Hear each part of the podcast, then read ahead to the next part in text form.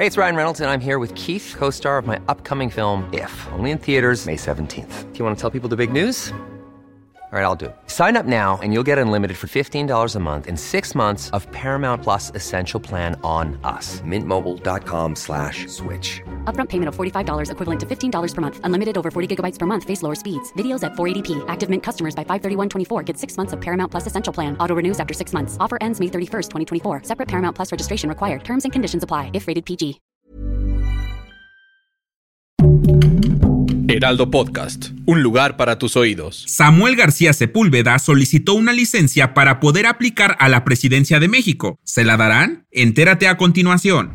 Esto es Primera Plana de El Heraldo de México. Que siempre sí quiere ser presidente. Movimiento Ciudadano vislumbra como opción interna para candidato presidencial a Samuel García Sepúlveda, aunque también tiene como posible opción externa al ex canciller Marcelo Ebrard Casaubon. Luego de que Samuel García solicitó al Congreso de Nuevo León la licencia a su cargo de gobernador de la entidad, el líder de Movimiento Ciudadano afirmó que tanto García como Ebrard tienen un aval de trabajo en sus rubros. Y cuestionado sobre la licencia que solicitó Samuel, el dirigente del Partido Naranja sostuvo que en varias ocasiones el gobernador de Nuevo León externó su más profundo deseo de ser presidente de la nación, pero debe esperar los tiempos que emita la convocatoria interna del partido político. ¿Crees que le den luz verde para irse a lo grande el próximo año? Pasando a otros temas, el presidente Andrés Manuel López Obrador revisó con gobernadores de los estados el avance de los programas del bienestar, así como el registro de desapariciones en el país. A mediodía de ayer llegaron diversos mandatarios estatales a Palacio Nacional donde recibieron información sobre el censo de desaparecidos, el cual idealmente deberá tener su primer avance en diciembre. Los resultados de la reunión se darán a conocer por el presidente López Obrador durante la conferencia de prensa mañanera de este martes. Si quieres estar bien informado sobre las elecciones del próximo año, no te pierdas la cobertura Ruta 2024 a través de todas las plataformas de El Heraldo de México. Escríbenos en los comentarios qué te parece este episodio.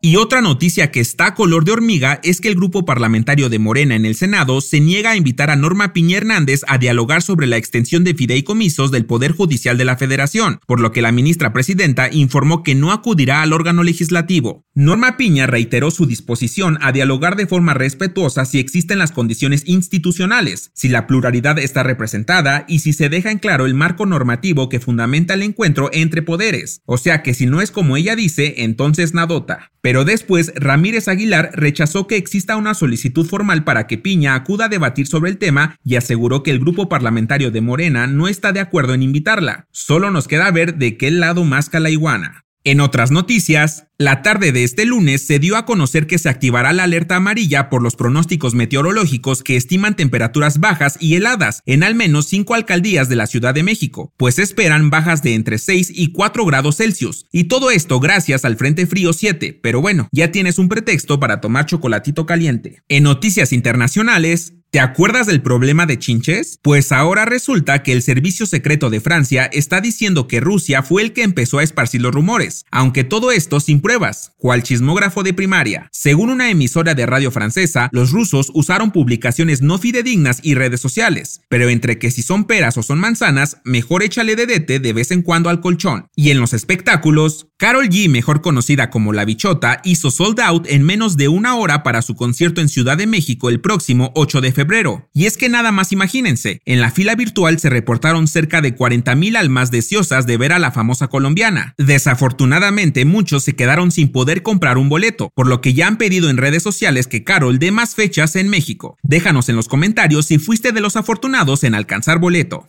El dato que cambiará tu día.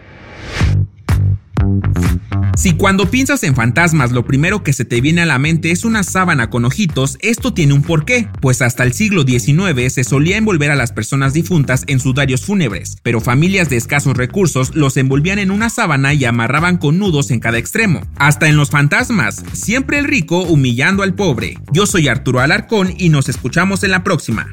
Esto fue Primera Plana, un podcast del Heraldo de México. Encuentra nuestra primera plana en el periódico impreso, página web y ahora en podcast.